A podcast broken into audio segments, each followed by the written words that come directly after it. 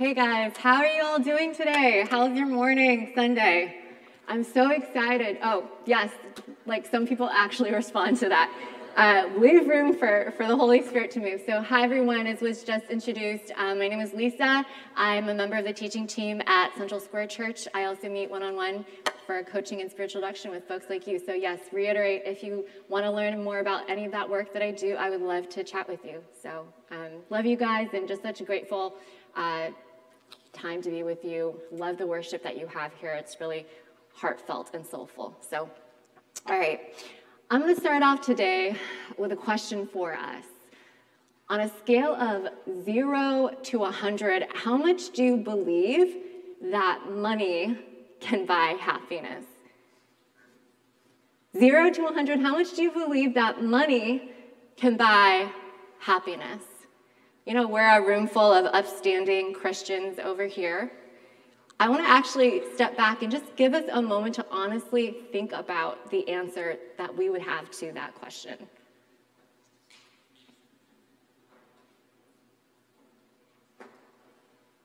How do you think I would answer that question? Lisa, on a scale of zero to 100, how much do you believe that money can buy happiness? You know, I actually drew a card with a question exactly like this on it the other day when I was playing this game called Fun Facts with Friends. And we were in a room full of many upstanding Asian Christians. And it was probably one of the most awkward moments ever. Not because we didn't want to share our own answers to this question, but because this game it actually asks you to also guess everyone else in the room and their answer to the same question.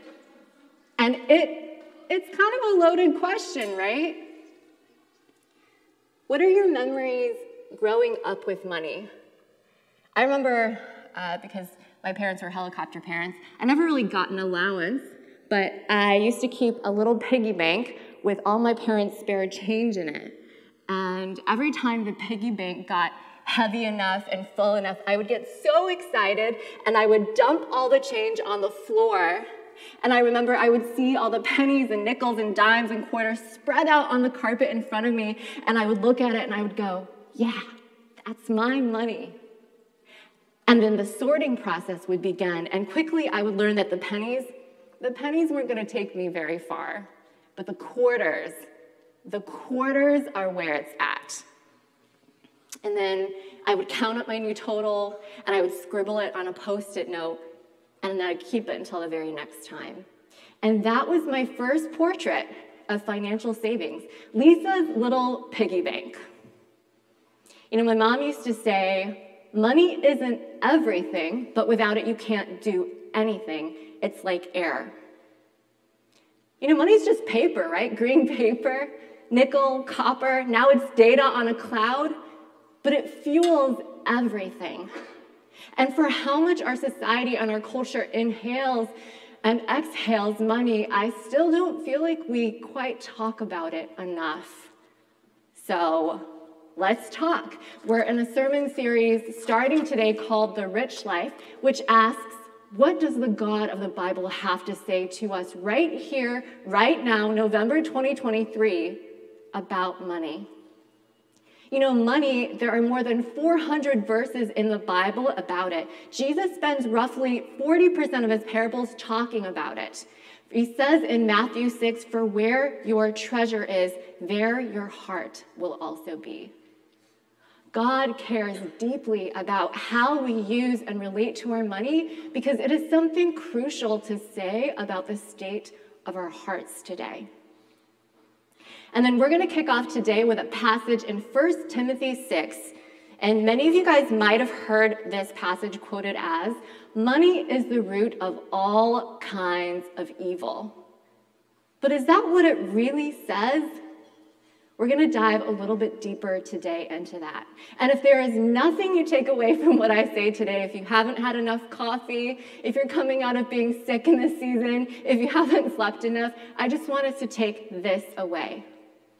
Money is a good gift, but a bad God. Money is a good gift, but a bad God. Money isn't evil. It is how we choose to relate to money that can be a blessing, leading us to a truly rich life with God, or it can be a curse, separating us from the life that God is calling us to live today. So, are you ready to dive in? Let's open up in a word of prayer. Father, I just thank you. Again, this is such a gift to be in the same room, God, embodied in the body of Christ in the flesh with my brothers and sisters, my friends here today. And I just pray that, Lord, you would open up this space, God, as we dive into your word, as we start this new sermon series on money, which is a loaded term, God. Would you fill our hearts with a sense of joy and gratitude and openness to receive from you, Lord? You are the giver of good gifts. You gave to us first. And I just pray that our hearts would be open and full to hear your message to us personally and collectively today. In Jesus' name, amen. All right, going to read from 1 Timothy chapter 6, verses 2 through 10. So it reads this. These are the things you are to teach and insist on. If anyone teaches otherwise and does not agree to the sound instruction of our Lord Jesus Christ and to godly teaching, they are conceited and understand nothing. They have an unhealthy interest in controversies and quarrels about words that result in envy, strife, malicious talk, evil suspicions, and constant friction between people of corrupt mind who have been robbed of the truth and who think that godliness is a means to financial gain. But godliness with contentment is great gain. For we brought nothing into the world, and we can take nothing out of it. But if we have food and clothing, we will be content with that. Those who want to get rich fall into temptation and a trap, and into many foolish and harmful desires that plunge people into ruin and destruction. For the love of money is the root of all kinds of evil. Some people eager for money have wandered from the faith and pierced themselves with many griefs. All right, so let's set the scene here.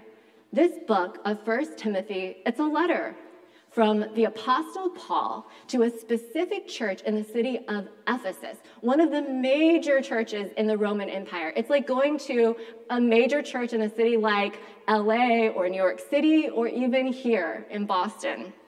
And Paul, the apostle Paul, he loves this church. Even after leaving this church, he maintains a very close relationship with the leaders there. And this specific letter is Paul writing and addressing a very specific leader at this church named Timothy.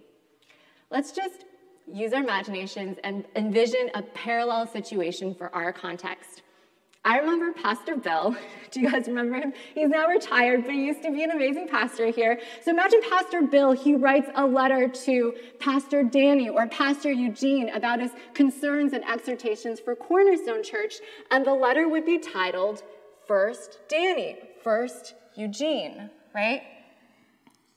And, and Pastor Bill, uh, I mean Paul, he cares deeply about one thing for the church of Ephesus. He cares about godliness. Godliness. He spends the first five chapters of this letter in 1 Timothy talking all about what godliness means for all sorts of different people men, women, elders, deacon. And in this final chapter, where our passage starts today, Paul, he says, at the core of this church in Ephesus is one specific issue. There are some false teachers who aren't pursuing godliness. They're not being godly, but instead they're actively betraying Jesus. And at the root of this godlessness is not money, but the love of money. It's greed. For the love of money is the root of all kinds of evil. You see, money is a gift from God, but we often see sinful people elevating the gift above the giver. And so these people, they're using God as a means to gain financial wealth for themselves. Money has become their God. And what's the fruit of this unhealthy love of money? Paul says all sorts of evil. And notice the consequences here are twofold. They're bad for these people, they're bad for the false teachers themselves. Money, the love of money, it poisons their mind and it robs them of the truth. But it's also bad for everyone else, the entire community. This is a communal issue. Greed, it poisons the culture of this church and it creates all sorts of unhealthy fruit jealousy, tension, mistrust. And so, Paul, he says, at the root, of godlessness is the love of money. So, what does true godliness look like to Paul? Well, over and over and over and over again in this letter in 1 Timothy, Paul says, at the root of godliness is love love for God and love for people. We know that these false teachers in 1 Timothy, they're not being godly because at the root of their hearts is the love of money, and the fruit of their lives, it's poison. So, what is good fruit to Paul? What does true gain look like? Verse 6 godliness with contentment. You know, in the culture of the time, contentment was taken to mean being self sufficient, self sufficiency. But Paul here, he flips it over its head and he takes it here to mean Christ sufficiency. Paul says in Philippians 4, I have learned the secret of being content in any and every situation, whether well fed or hungry, whether living in plenty or in want. I can do all this through him, Christ, who strengthens me.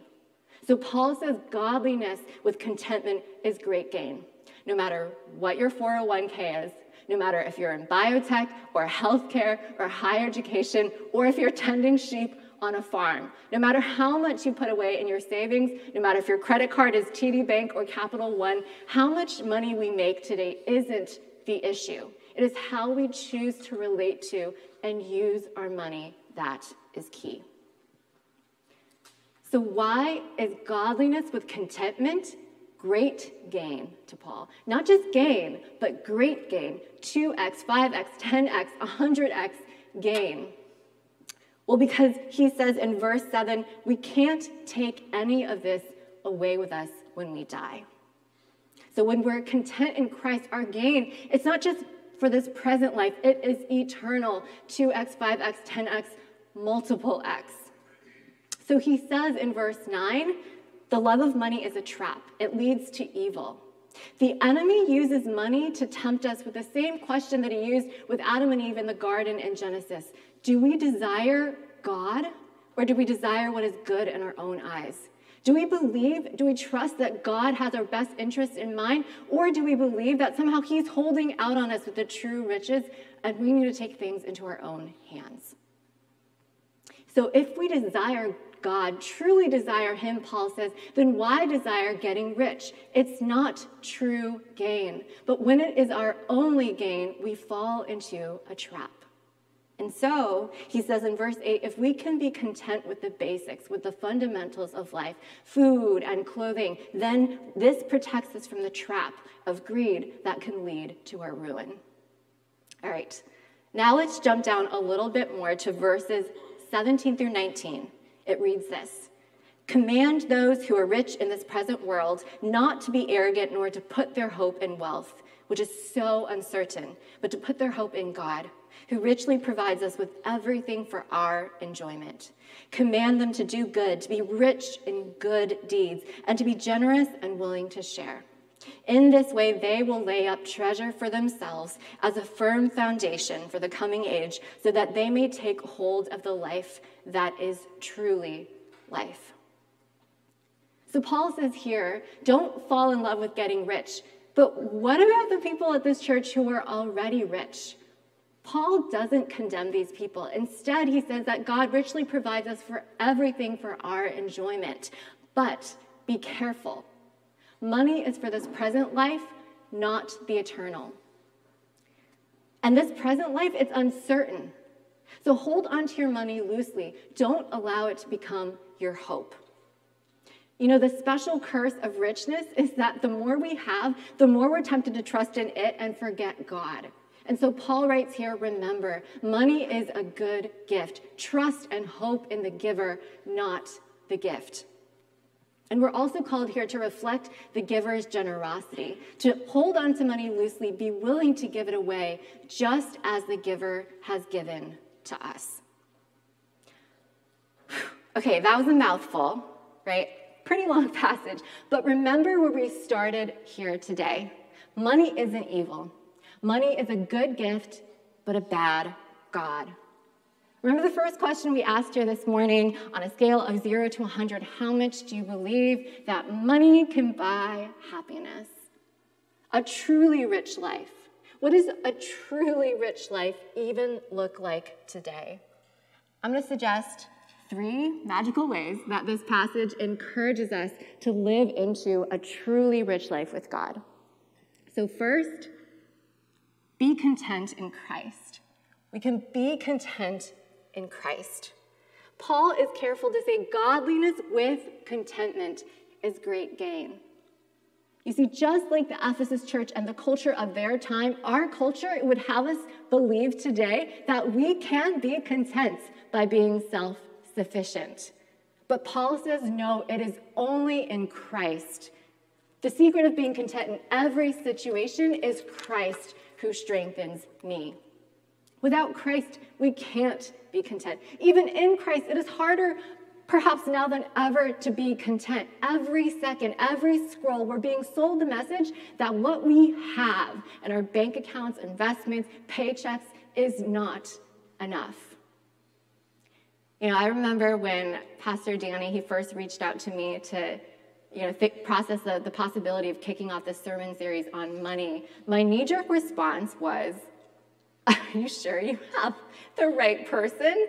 Because while Lisa's little piggy bank Lisa had it all together, adult Lisa has had a, a very complicated relationship status with money.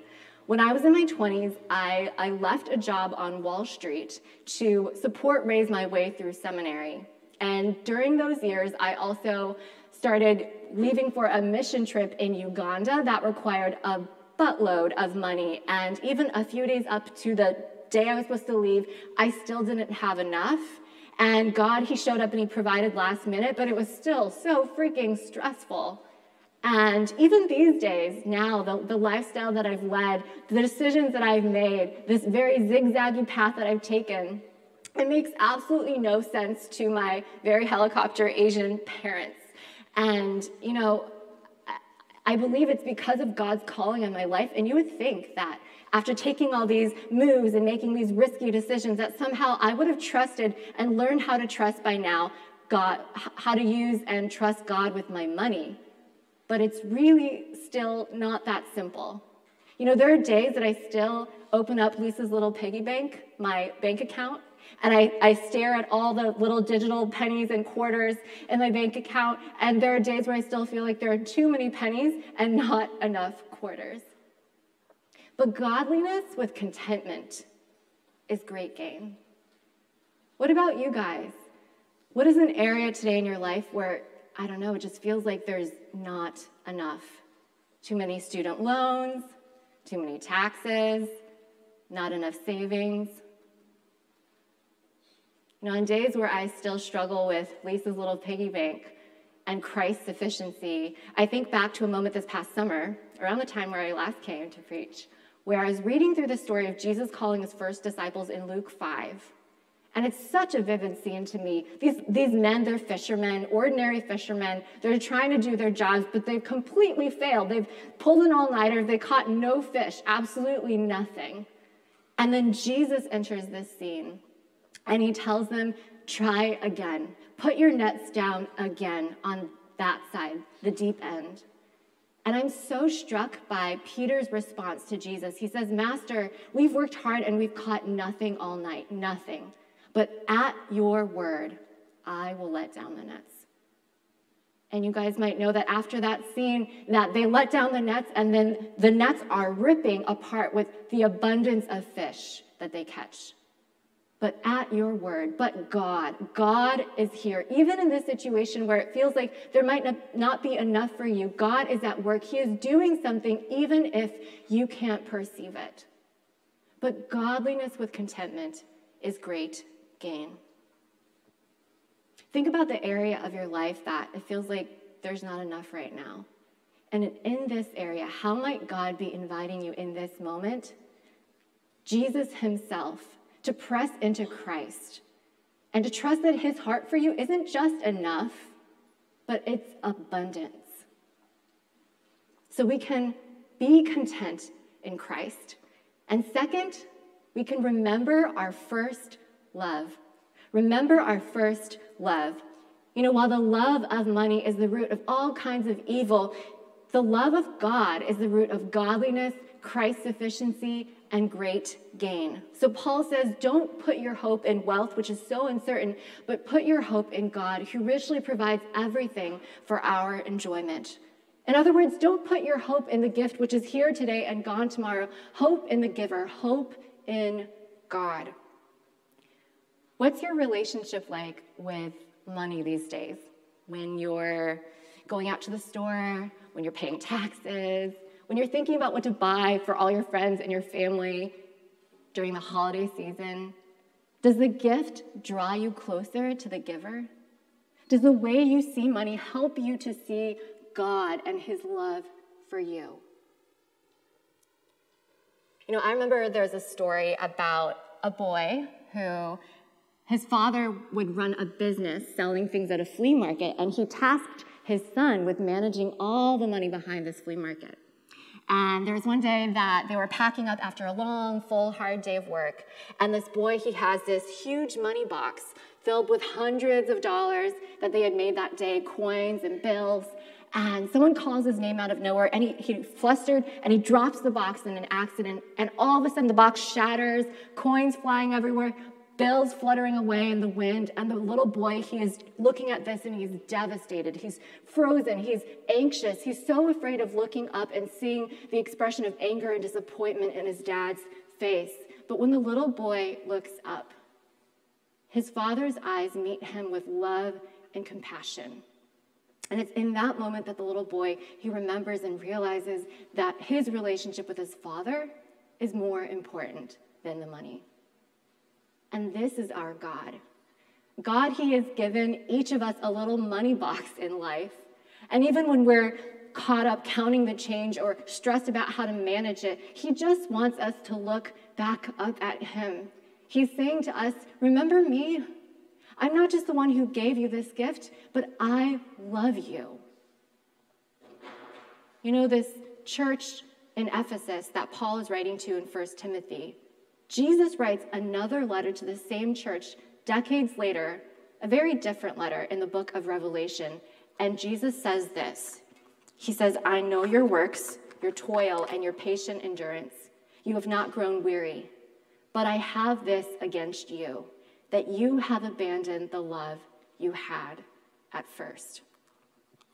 And like this church later in Revelation, we may not be actively doing evil with the money we have, like these false teachers in First Timothy, but every single one of us, we are vulnerable to allowing money to distract us and make us forget about God, to forget our first love. We're all vulnerable when something happens to our little money box to freak out because we somehow believe that's all we have, when all the while our Father is beckoning us to remember Him. You know, imagine Jesus writing this letter to us today Cornerstone Church, I know your works, your toil, your patient endurance. But even if you're using your money to do all the right things, serve the poor, go on missions, work hard, lead small group, lead worship, preach, teach, do not let your money allow you to forget me. I am your first love. Where in your life today might you be tempted to love money more than God? Where does money lead perhaps more to anxiety or, or conflict or jealousy or even a desire for personal gain more than it leads to love? In this space of your life, how might God be inviting you right here, right now, just to remember and to look back up at Him? So we can remember our first love. And finally, we can be rich in good deeds. Paul encourages those who are already rich in the church to be rich in good deeds, to be generous and willing to share. You know, being rich, being wealthy, it's not evil. But Paul here makes it very clear that when we are rich, it's a lot easier to be arrogant and to put our hope in our wealth rather than God. You know, we might not see ourselves as rich today, we have student loans. We live in Boston, where the cost of living is kind of evil in and of itself. The inflation, the job market, layoffs, there are so many sources of instability in our lives right now that might have us believe that we're really not that well off. Yes. And we live in one of the most privileged, wealthy areas in the world. We've got Harvard, MIT, Northeastern, BU, BC, all sorts of universities that start with B. And so I argue today that for most of us, we're actually already in the group of the already rich that Paul is addressing here today. You know, middle class Americans today are among the richest people in human history. It is easier than ever for us to think like these false teachers and to believe that the truly rich life means retire at 40, accumulate wealth, buy a multi million dollar house, and maybe cut a 10% check to church along the way. But Paul says no, the way to lay up true treasure, the way to a truly rich life is to be rich in good deeds, to be generous and willing to share. Do we believe that today? You know, what if instead of asking on a scale of zero to 100, how much do you believe money can buy happiness? What if we asked, on a scale of zero to 100, how much do you believe that giving money away can bring happiness? How would you answer that question? I'm to tell you a story about two guys named John and Greg who went to school in our backyard, Harvard Business School. And they came in with plans not unlike these false teachers get rich fast, spend it or save it, and maybe tithe 10% to their local church along the way. But they end up taking this class together called God and Money, and it calls for them to partner together and write a paper about God's view of money in the Bible. And you know, one of the most shocking findings that they get through this paper is that people who reported the highest levels of happiness were those who made a regular practice of giving their money away.